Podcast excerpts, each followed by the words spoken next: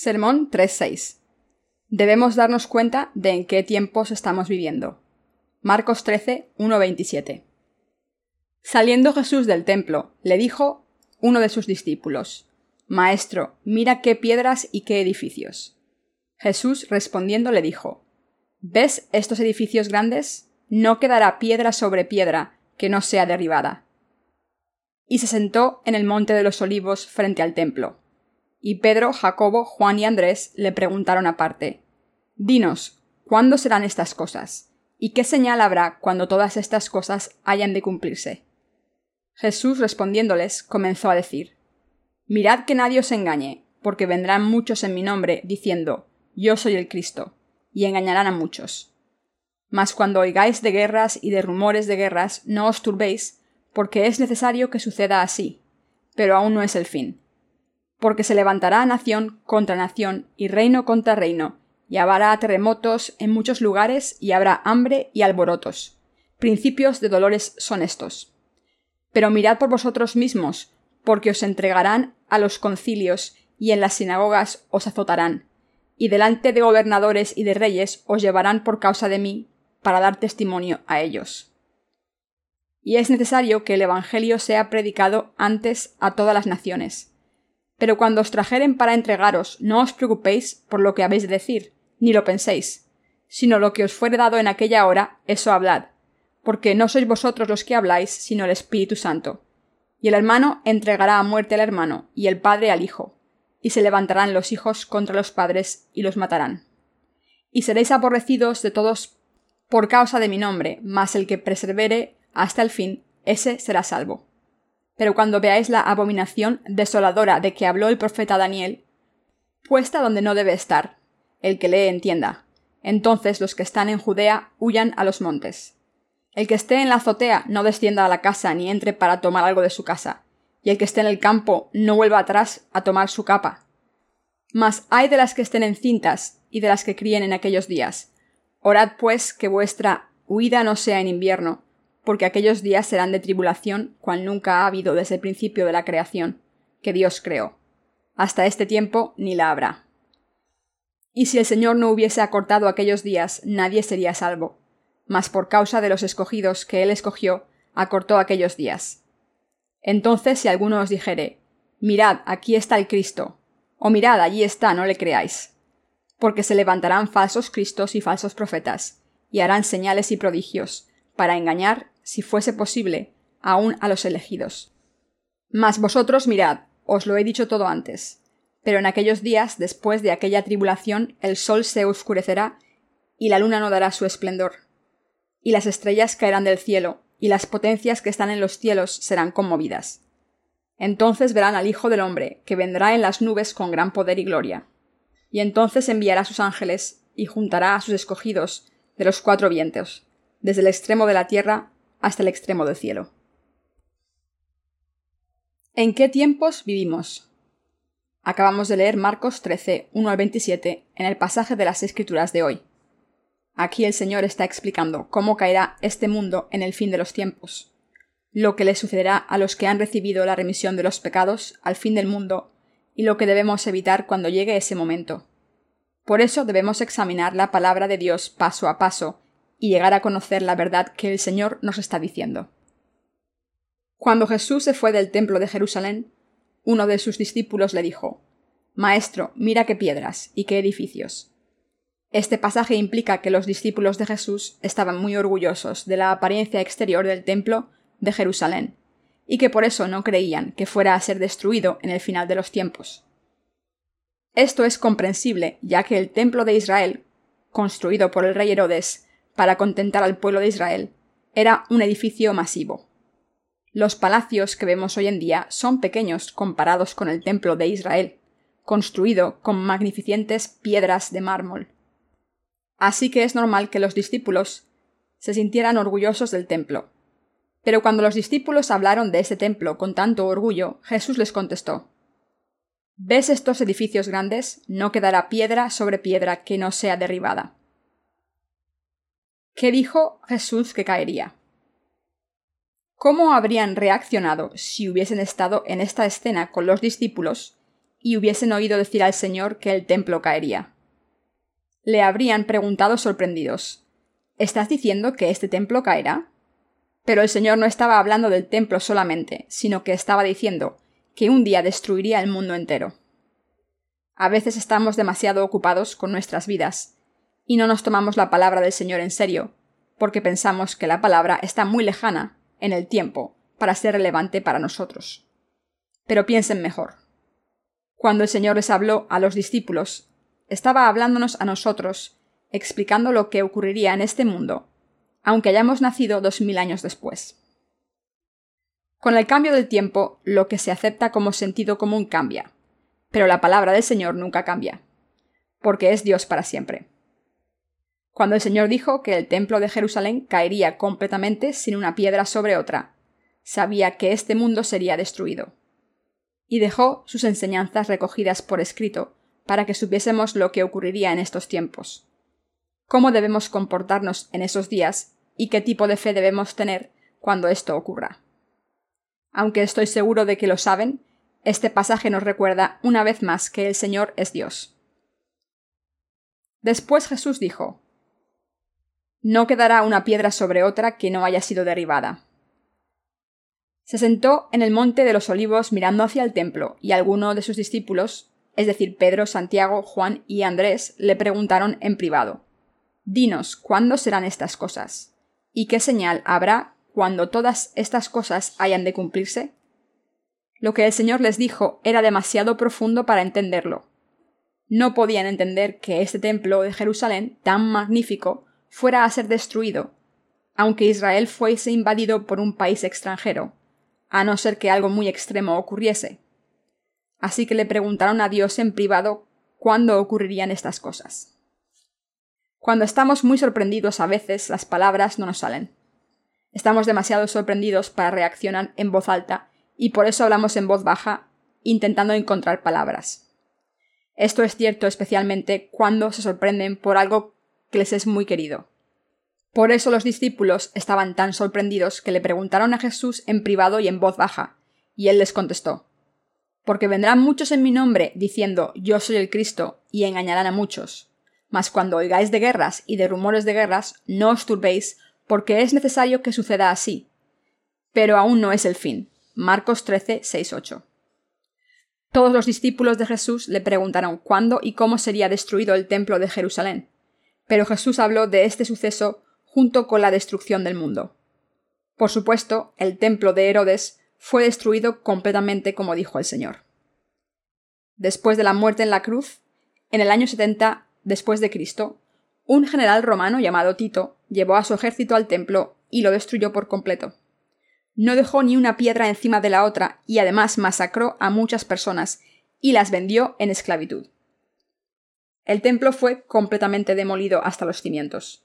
Por eso, incluso ahora es difícil de saber cuál es el lugar donde estaba el templo de Jerusalén. Los arqueólogos solo pueden estimar la ubicación, pero no es segura.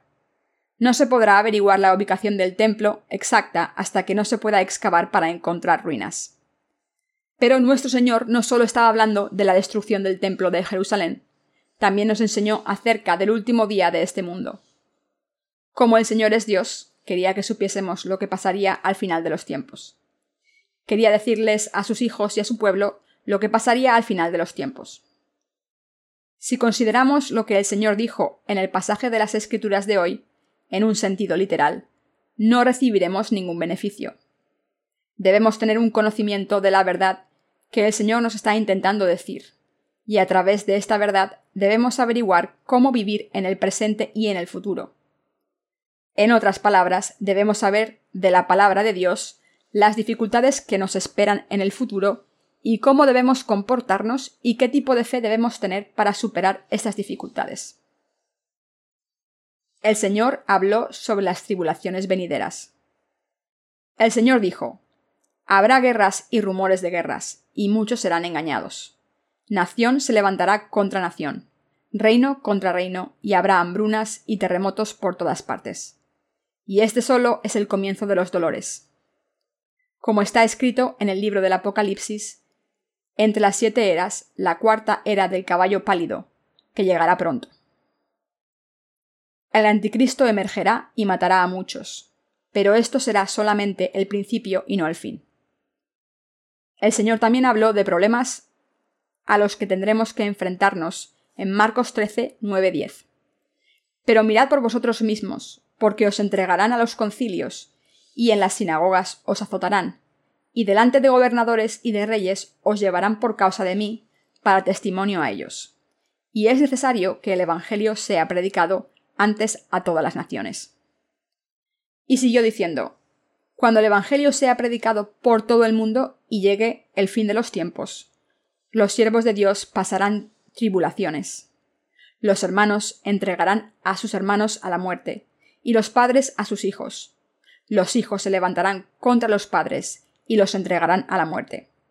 Seréis odiados por todos por mi nombre. Pero cuando os arresten y os persigan en un consejo religioso para mataros, no os preocupéis de lo que habréis de decir. Decid lo que se os dé. El Espíritu Santo os hará decir las palabras que quiere que digáis. Así que no os preocupéis de qué decir en aquel entonces ni lo preparéis. No seréis vosotros los que hablaréis entonces, sino el Espíritu Santo en vosotros. Últimamente hemos visto muchos signos del final de los tiempos por todo el mundo, que son el principio de los dolores de los que habló el Señor. Solemos pensar que los desastres no son nada alarmante, porque ocurren todos los años, y hemos visto este tipo en los medios de comunicación durante mucho tiempo. Pero ahora su magnitud es mucho mayor. El Señor dijo que cuando empiecen los dolores habrá muchos terremotos, hambrunas y falsos profetas. Dicho de otra manera, el tiempo del sufrimiento se acerca. Incluso ahora muchas partes de África están sufriendo hambrunas muy graves, que han durado cinco años. En el pasado se solía aportar ayudas, pero hoy en día es difícil ayudar a esos países, ya que el mundo está sumido en una crisis económica. Los científicos nos dicen que la capa de hielo ártica está desapareciendo rápidamente, y que seguramente en cinco años habrá desaparecido por completo. Esto provocará cambios climáticos globales y desastres naturales de gran magnitud. Pero eso no es todo. Como dijo el Señor, las naciones se levantarán contra las naciones. Ha habido muchos casos de limpieza étnica en el mundo, en los que ciertos pueblos han sido perseguidos y asesinados por ser de cierto grupo étnico. La situación económica mundial es cada vez más difícil. Cada vez cuesta más ganar dinero y muchas personas se ven obligadas a trabajar en el mercado negro, cobrando casi nada y sin ninguna protección laboral. Aunque esto es de esperar, ahora que estamos pasando por estas cosas realmente, el prospecto parece aún más negativo. Los Estados Unidos, que en el pasado fueron la hegemonía mundial, han caído en un déficit fiscal y mercantil enorme. Tanto los Estados Unidos como el resto de las naciones se encuentran en una situación económica similar. Por supuesto, China se ha establecido como un nuevo poder emergente, pero también está experimentando problemas económicos debido a este crecimiento repentino. He oído en las noticias que la contaminación del aire en Pekín es tan grave que casi es imposible ver un edificio que está justamente delante de una persona.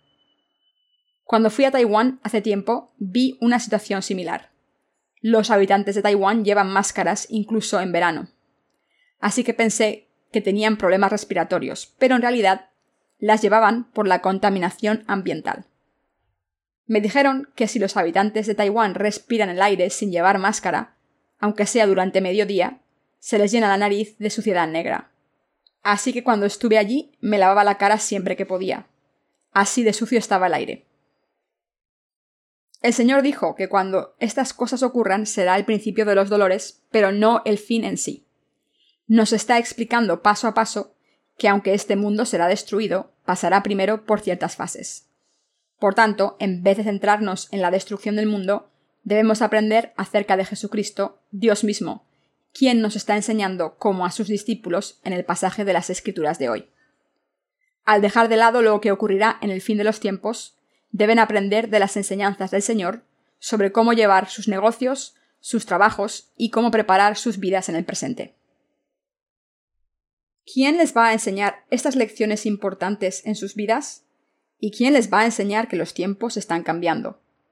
La mayoría de las personas no pueden ver diez años en el futuro Por supuesto, hay personas que pueden mirar incluso 100 o 1000 años en el futuro, como por ejemplo Leonardo da Vinci, un científico fascinante que además era inventor y artista.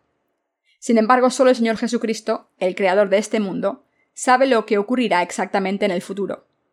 Por tanto, debemos escuchar atentamente su palabra, no solo en las cuestiones de fe, pero también en las cuestiones de la vida diaria.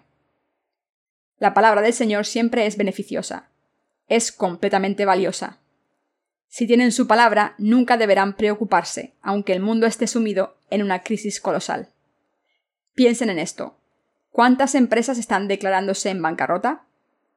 Entre ellas, solo las que se prepararon para estos momentos podrán sobrevivir, pero las que no se prepararon malgastaron sus recursos y lo perderán todo.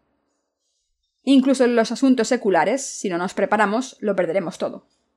Lo mismo se puede decir de nuestras vidas de fe. Si no tienen sus mentes preparadas en el Señor, a través de su palabra, su fe se vendrá abajo. Al fin tropezarán y se caerán por un acantilado. Además, no podrán recuperar sus vidas, aunque lo intenten, porque nadie les podrá ayudar.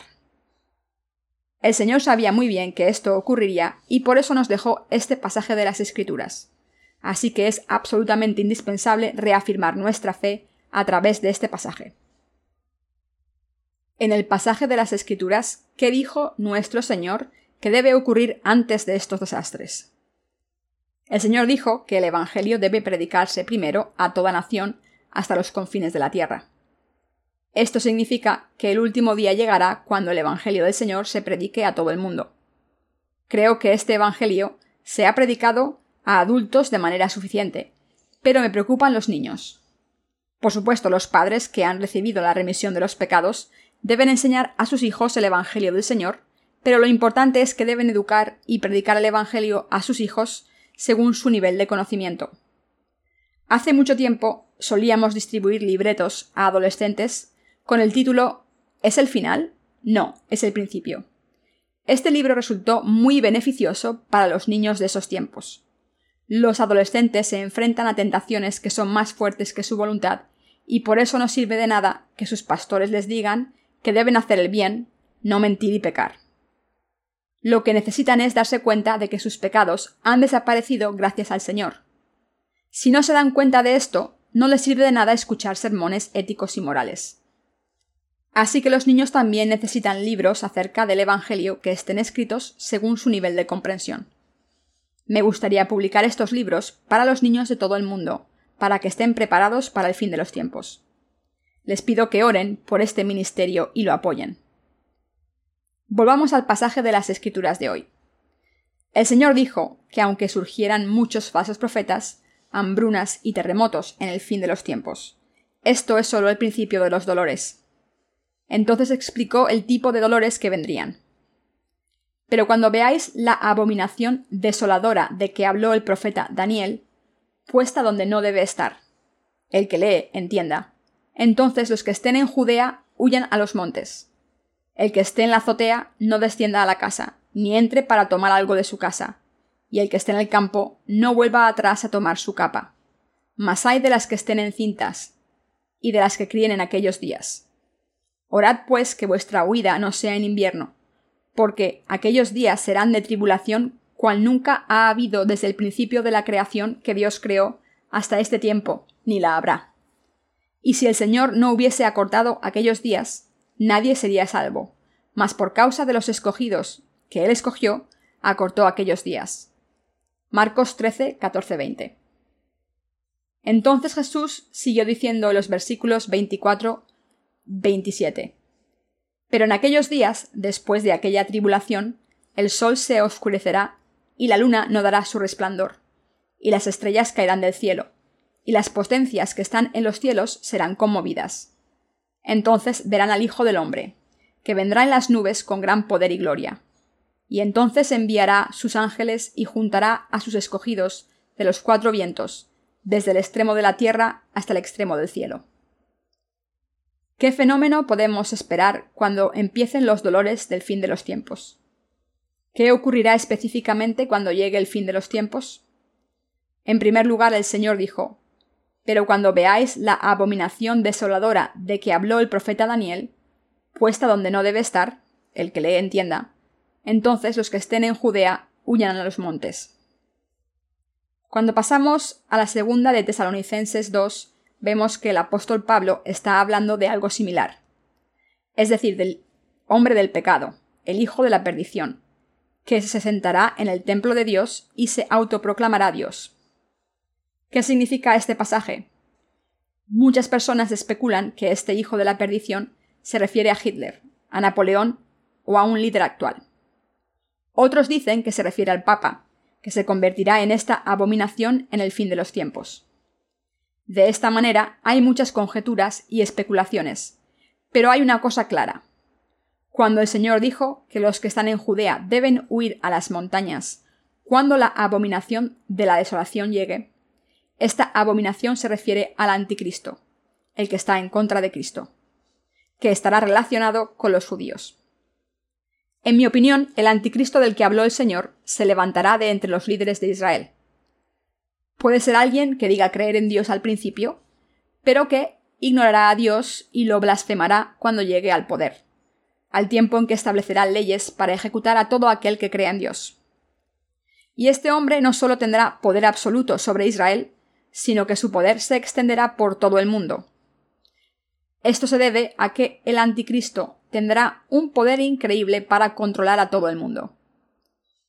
El Señor dijo en el pasaje de las Escrituras de hoy, Entonces los que estén en Judea huyan a los montes, el que esté en la azotea no descienda a la casa ni entre para tomar algo de su casa. Marcos 13, 14, 15. Este pasaje implica que el anticristo posee un poder invencible y brutal. Nuestro Señor dijo que cuando llegue el fin de los tiempos con la aparición del anticristo, las mujeres que estén embarazadas o que tengan niños pequeños estarán en una situación desesperada.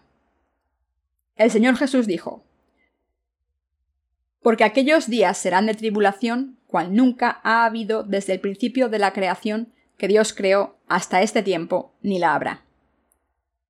¿Qué pasará en la tribulación? Leamos los versículos 24 y 25.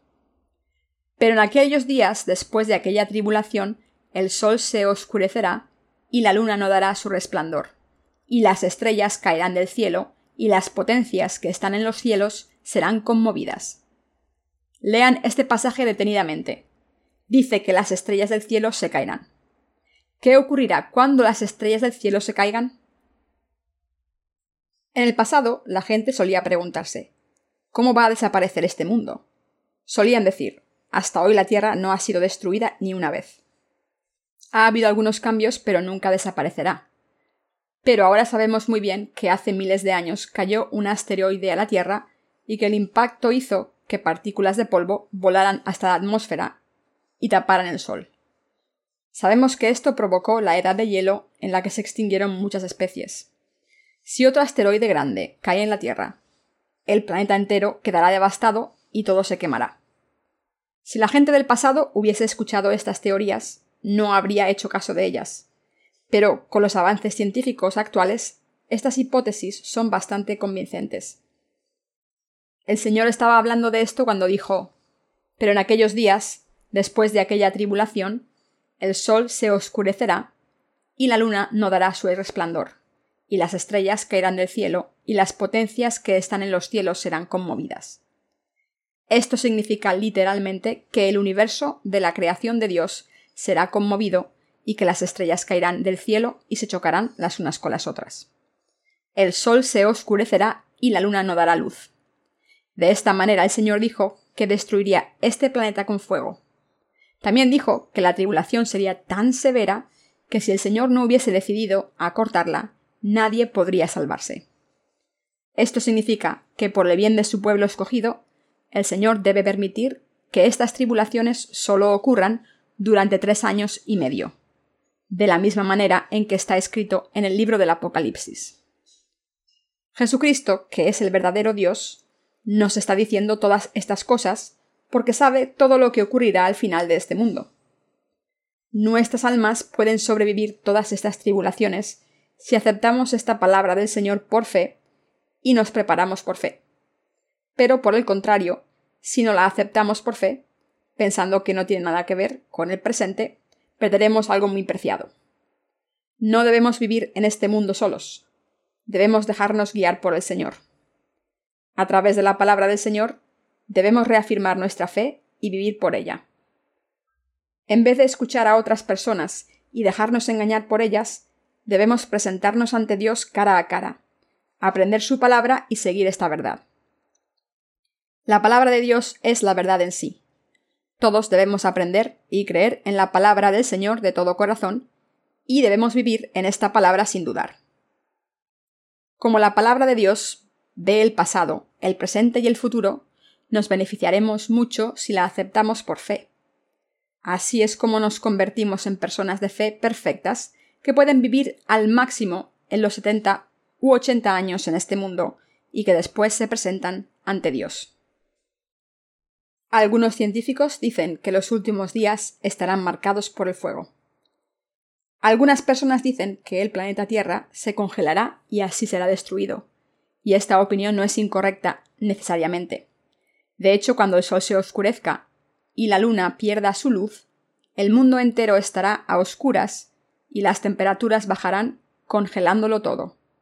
Ni las plantas sobrevivirán, y la raza humana al no poder encontrar alimentos, también morirá. Pero nuestro Señor dice que juzgará este mundo por fuego. Las estrellas caerán del cielo y las potencias que están en los cielos serán conmovidas. Y por eso, cuando las estrellas se caigan y todo lo que hay en la Tierra explote, incluyendo los volcanes y las armas nucleares, este planeta se quemará y será destruido. Y nuestro Señor dijo que vendrá a este mundo cuando estas cosas hayan pasado. El Señor dijo, Entonces verán al Hijo del Hombre, que vendrá en las nubes con gran poder y gloria. Y entonces enviará a sus ángeles y juntará a sus escogidos de los cuatro vientos, desde el extremo de la tierra hasta el extremo del cielo. Ahora estamos leyendo el Evangelio según Marcos, pero me gustaría tomar un momento para compartir algunas cosas que aparecen en los cuatro Evangelios. Los autores de los cuatro Evangelios son Marcos, Mateo, Lucas y Juan. Todos ellos siguieron a Jesús en sus días, pero cada uno tenía un punto de vista diferente en relación con los sucesos de la vida de Jesús. Entre ellos me parece que Lucas incluye más detalles, ya que vio con todo detalle la naturaleza frágil de la humanidad e hizo hincapié en el hecho de que Jesús ayudó a estos seres humanos débiles. En otras palabras, el Evangelio de Lucas habla de Jesús como un Dios con compasión y amor que entiende a la raza humana y sus debilidades, en vez de hacer hincapié en el hecho de que vino como Salvador de los pecadores. Lucas se sentiría ofendido si me escuchase decir esto, pero es la verdad. Pero por su parte Marcos veía a Jesús como un obrero leal. El Evangelio de Marcos describe a Jesús como al siervo enviado por Dios Padre, que trabajó en silencio y con obediencia para hacer la obra del Padre. Quizás esta es la razón por la que los expertos de la Biblia afirman que Marcos es posiblemente el original de los cuatro evangelios. Otra razón por la que se cree que el Evangelio de Marcos es el original es que está escrito de manera clara y simple. El Evangelio de Mateo, por otra parte, hace hincapié en que Jesús es el Rey de los Reyes.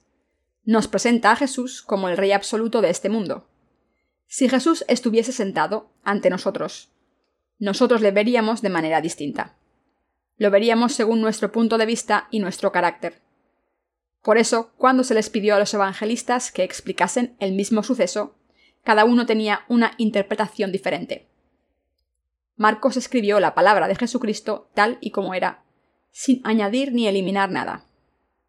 Cuando los discípulos le preguntaron a Jesús, ¿qué piensas de este templo? Él respondió, El templo será demolido completamente y desaparecerá. Y Marcos escribió eso exactamente. Cuando se pone algo por escrito, es fácil incluir las ideas y valores propios sin darse cuenta. Así que, aunque el mismo suceso fuese escrito por más de una persona, las descripciones fueron distintas. Esto es lo mismo que dos mujeres preparando la misma comida con los mismos ingredientes. Aunque ambas están preparando el mismo plato, como cada una tiene su manera de cocinar, los dos platos serán diferentes. De la misma manera, cada uno de los cuatro evangelios fue escrito con un tono diferente. Y en el pasaje de las Escrituras de hoy, Marcos nos está explicando lo que ocurrirá en el final de los tiempos, para que lo entendamos correctamente. De esta manera, a través de los cuatro Evangelios podemos ver diferentes puntos de vista acerca del Señor y diferentes sucesos en su vida. Podemos ver cuatro retratos diferentes de Jesús a través de los cuatro Evangelios que fueron escritos desde cuatro puntos de vista diferentes. Sin embargo, lo que está claro es que estos cuatro escritores tenían al Espíritu Santo y todos sus escritos están inspirados por él. De hecho, podemos aprender más acerca del Señor con más detalles si comparamos estos cuatro evangelios, porque todos son la palabra de Dios. Volvamos al pasaje de las Escrituras de hoy. El Señor dijo que estos son signos que aparecerán uno tras otro para indicar la destrucción inminente de este mundo y la aparición de un tirano, el anticristo. Cuando esto ocurra, el mundo pasará por muchas dificultades, tanto medioambientales como económicas, y los creyentes serán perseguidos. El anticristo masacrará a la gente, y al mismo tiempo el sol se oscurecerá, la luna no dará su luz, y las estrellas del cielo se caerán. ¿Quién dijo el Señor que vendría entonces? El Señor dijo que volvería y reuniría a sus elegidos desde las partes más remotas del mundo al cielo. Entonces destruirá este mundo y establecerá el reino milenario al renovar los cielos y la tierra. Los cielos y la tierra actuales ya no existirán. ¿Lo entienden? Debemos reafirmar nuestra fe en nuestros corazones. Debemos recordar desde el fondo de nuestros corazones lo que el Señor dijo acerca de la destrucción de este mundo y de cuándo ocurriría. El pasaje de las Escrituras de hoy no trata de sucesos lejanos. El Señor nos dijo que el principio de los dolores había empezado. Sé que estoy repitiendo lo mismo, pero hay que destacar que están ocurriendo muchos desastres por todo el mundo. Recientemente, en Filipinas ha llovido durante una semana entera, lo que ha provocado inundaciones masivas. En la televisión he visto que las inundaciones dejaron un trozo de tierra cubierto de sedimentos por los desplazamientos de tierra provocados por las lluvias torrenciales, que lo cubrieron todo de barro a su paso. Hubo tanto barro desprendido de las montañas que se llevó una ciudad entera por delante.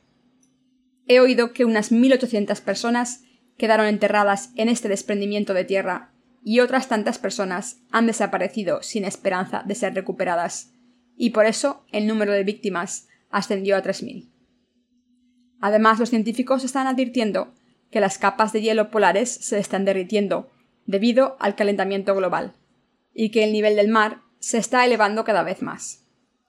Venecia, una ciudad de Italia, está al lado del mar, y sus calles quedan sumergidas cuando llega una marea. Los habitantes de la ciudad no pueden salir de la calle y tienen que esperar a que el nivel del mar vuelva a descender. Quizás por eso los edificios están cubiertos de sal. Cada vez hay más desastres y por eso no nos afecta escuchar lo que está ocurriendo en el mundo. Ya no es inusual escuchar que miles de personas han muerto en un terremoto en alguna isla remota. La magnitud de estos desastres es cada vez más grave. Esto significa que los dolores han empezado. En este momento deberían centrarse en la idea de que estamos viviendo en el principio de los dolores, en vez de preocuparse de otras cosas. El final aún no ha llegado. Antes debemos pesar por los dolores precedentes. El Evangelio debe ser predicado a todo el mundo y el anticristo debe aparecer para llevar a este mundo a la ruina. Para prepararnos para estos tiempos, debemos saber cómo estamos viviendo y dónde estamos antes de que llegue la era de los dolores. Debemos darnos cuenta de esto ahora. En otras palabras, debemos saber en qué tiempos estamos viviendo y en qué posición nos encontramos. Estoy predicando la palabra ahora, pero a través de la parábola del Señor, en el pasaje de las Escrituras de hoy, me doy cuenta de que estamos en plena era de los dolores. No les estoy diciendo que simplemente crean en esto, sino que les pido que crean que estamos cerca del final. Y además estoy convencido de que mientras sepamos en qué tiempos vivimos, podemos resolver otros problemas fácilmente. Por supuesto, reconocer la realidad de esta era no significa que las consecuencias sean diferentes de lo que dijo el Señor, pero por lo menos sabemos lo que nos espera y podemos prepararnos. Si no entienden en qué tiempos están viviendo, acabarán tropezando y abandonando su fe. Espero que esto no les ocurra nunca. Si no sabemos en qué tiempos vivimos, malgastaremos nuestro tiempo. ¿Acaso alguno de nosotros se beneficiará de esto? No, no nos aportará nada bueno. Aunque estoy sirviendo y predicando el Evangelio del agua y el Espíritu del Señor con ustedes, deseo sinceramente que el Señor vuelva cuanto antes. Pienso para mí mismo, están ocurriendo muchos desastres por todo el mundo y este planeta cada vez es más inhospitable. ¿Qué puedo hacer? El Señor dijo que volvería cuando el Evangelio fuese predicado por todo el mundo. Entonces debo predicar el Evangelio a todo el mundo. Aunque tengo muchas faltas, debo predicar el Evangelio hasta el final. A través de la palabra del Señor sé lo que ocurrirá en el futuro y pienso en cómo estar preparado. Les pido que examinen sus corazones. El Señor nos ha salvado a través de la verdad del Evangelio del agua y el Espíritu, pero ¿tienen esta verdad establecida en su corazón? Piensen si el Evangelio de verdad está arraigado en sus corazones como un hombre y una mujer que se convierten en un solo cuerpo. Vean si de verdad creen en el Señor y si han recibido la remisión de los pecados. Siempre deben examinarse en el presente. El Señor dijo que los árboles se conocen por su fruto, si no pueden vivir por fe ni seguir al Señor, aunque digan haber recibido la remisión de los pecados, tienen un grave problema. La falta de fe no es el único problema. Aunque tengan fe, lo importante es que esta fe sea correcta. Cuando los que no tienen fe ven la fe de sus predecesores de la fe en la Iglesia y escuchan la palabra del Señor con atención, se sienten movidos a seguir al Señor porque el Espíritu Santo les da fe. Estas personas son las que aceptan con obediencia que la Iglesia les guíe. Pero los que tienen problemas para seguir a la Iglesia son los que dicen tener fe, pero su fe es imperfecta. A pesar de creer en el Señor, estas personas confían demasiado en sí mismas y deciden actuar por su cuenta, por lo que no pueden unirse a Jesús. Estas personas están a nuestro alrededor y alardean de sus dones espirituales, por lo que confían en sus propios talentos en vez de creer en el Señor. Aunque los dones son de Dios, en realidad no tienen muchos dones, sino que los exageran. Dios nos alimenta espiritualmente a todos los que vamos a la iglesia a pesar de nuestros talentos. Yo soy una de esas personas. Dios decide dónde podemos ser utilizados mejor y nos ayuda a desarrollar nuestras habilidades como instrumentos de su obra en este mundo. Sin embargo, algunas personas no obedecen a la Iglesia cuando sus habilidades llegan a cierto nivel. Cuando estas personas creen que son expertas, empiezan a resentir a la Iglesia y a dar órdenes. Por supuesto, esto no es un problema si se arrepienten de su arrogancia y cambian. Pero conociendo la naturaleza humana, esto apenas ocurre. Normalmente su resentimiento se acumula y empiezan a pensar Tengo mucho talento, pero lo estoy malgastando en la iglesia. Estos pensamientos hacen que sus corazones se hagan arrogantes y al final llegan a pensar que permanecer en la iglesia de Dios es perjudicial para ellos y que deben salirse de ella. Así es como se separan del Señor. Para tener la fe perfecta y prepararnos completamente para el fin de los tiempos del que habló el Señor, el primer paso es preguntarse ¿De verdad he recibido la remisión de los pecados de Dios? Si piensan, estoy tan frustrado y enojado que no puedo seguir adelante con mi vida de fe, deben examinarse mejor y ver si de verdad han recibido la remisión de los pecados. En vez de examinar lo que es visible, miren dentro de sus corazones. Si han recibido la remisión de los pecados, lo demás está garantizado. Lo que importa es haber recibido la remisión de los pecados y lo demás es secundario por el momento. Ahora que el invierno frío ha pasado y ha llegado la primavera, ¿no se sienten bien? Estamos felices porque la primavera ha llegado, pero cuando llegue el verano, dentro de poco, nos quejaremos del calor. Solo la palabra de Dios es permanente, lo demás es temporal y cambiante. Sea cual sea la estación del año, lo único que importa es creer en el Evangelio del agua y el Espíritu y convertirnos en un solo cuerpo con Dios. Si nos hemos convertido en un cuerpo con Dios por fe, lo demás no es ningún problema, ya que el Señor se ha ocupado de todo por nosotros. nos ha abierto los brazos y nos ha santificado con sus bendiciones.